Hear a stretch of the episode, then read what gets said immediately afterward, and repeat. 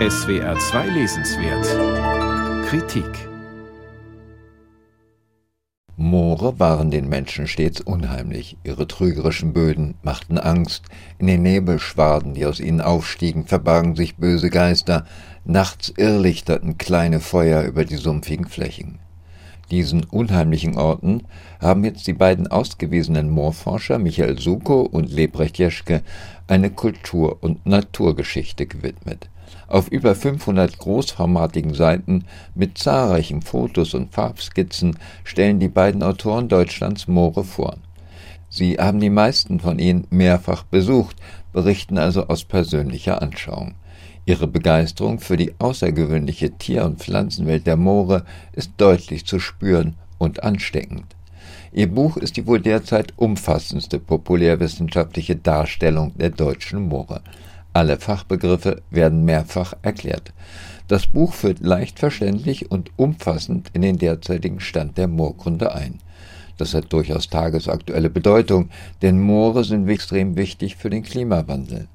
Während der Abbau, der immer noch stattfindet, große Mengen an CO2 freisetzt, könnte ihre Wiedervernässung und ihre Neuanlage zur Speicherung von sehr viel Kohlendioxid führen. Das Buch beginnt mit der Historie.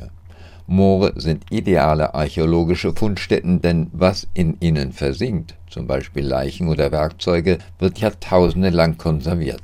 Spätestens mit Beginn der Bronzezeit begann man sie als Rohstofflieferanten zu schätzen, denn in ihnen fanden sich Kupfer, Eisen und Kalkablagerungen. Getrocknete Torfballen waren dank ihrer gleichbleibenden Verbrennungstemperatur ideal für die Schmelze von Kupfer und Zink und damit zur Herstellung von Bronze. Die wilde Schönheit der Moore, ihre geheimnisvolle Aura, hat immer wieder Dichter, Schriftsteller und Maler, insbesondere in der Romantik, fasziniert. Man denke nur an Annette von Droste-Hülshoffs berühmtes Gedicht Der Knabe im Moor. Im 19. Jahrhundert begann sich auch die Wissenschaft für die Moore zu interessieren. Im zweiten Buchteil erklären Suko und Jeschke, welche Moortypen es gibt und was sie unterscheidet. Moor, so begreift man rasch, ist nicht gleich Moor. Es gibt Süßwasser- und Salzwassermoore, Moore im Hochgebirge und an den Küsten. Die Unterschiede sind enorm. Sie werden im dritten Teil des Buches, mit über 300 Seiten dem umfangreichsten, in großer Detailfreude vorgestellt.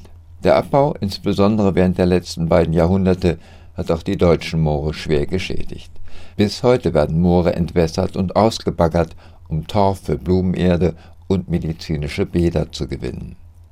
In zahlreichen groß- und kleinformatigen Farbaufnahmen präsentieren die Moorforscher die ungeheure Vielfalt der Pflanzen- und Insektenwelt. Sie machen nachdrücklich klar, was an Schönheit und Artenvielfalt auf dem Spiel steht, werden die Moore nicht geschützt.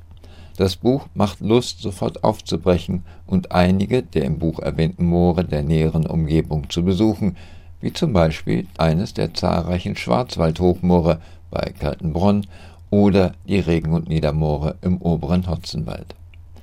Im letzten Kapitel erläutern die beiden Moorforscher, warum es so wichtig ist, in Zeiten des Klimawandels jeglichen Abbau und jegliche Entwässerung der letzten Moore zu stoppen. Sie plädieren für eine neue Form der Nutzung, die Paluli-Kultur. Man erntet auf feuchten Böden wachsende Pflanzen wie zum Beispiel Schilf, das kann zum Dachdecken ebenso wie zur Energieerzeugung genutzt werden. Wasserbüffel können auf den Moorflächen gehalten werden. Deren Feuchtigkeit erhöht den Grundwasserspiegel der gesamten Umgebung und kühlt durch hohe Verdunstung die Landschaft. Die Autoren plädieren dafür, solchen Umbau staatlich zu fördern. Ihr faktenreiches Buch beweist, dass Moore faszinierende Naturlandschaften und eine Entdeckungsreise wert sind. Michael Suko, Lebrecht Jeschke, Deutschlands Moore, ihr Schicksal in unserer Kulturlandschaft. Natur- und Textverlag, Rangsdorf 2022, 543 Seiten, 69 Euro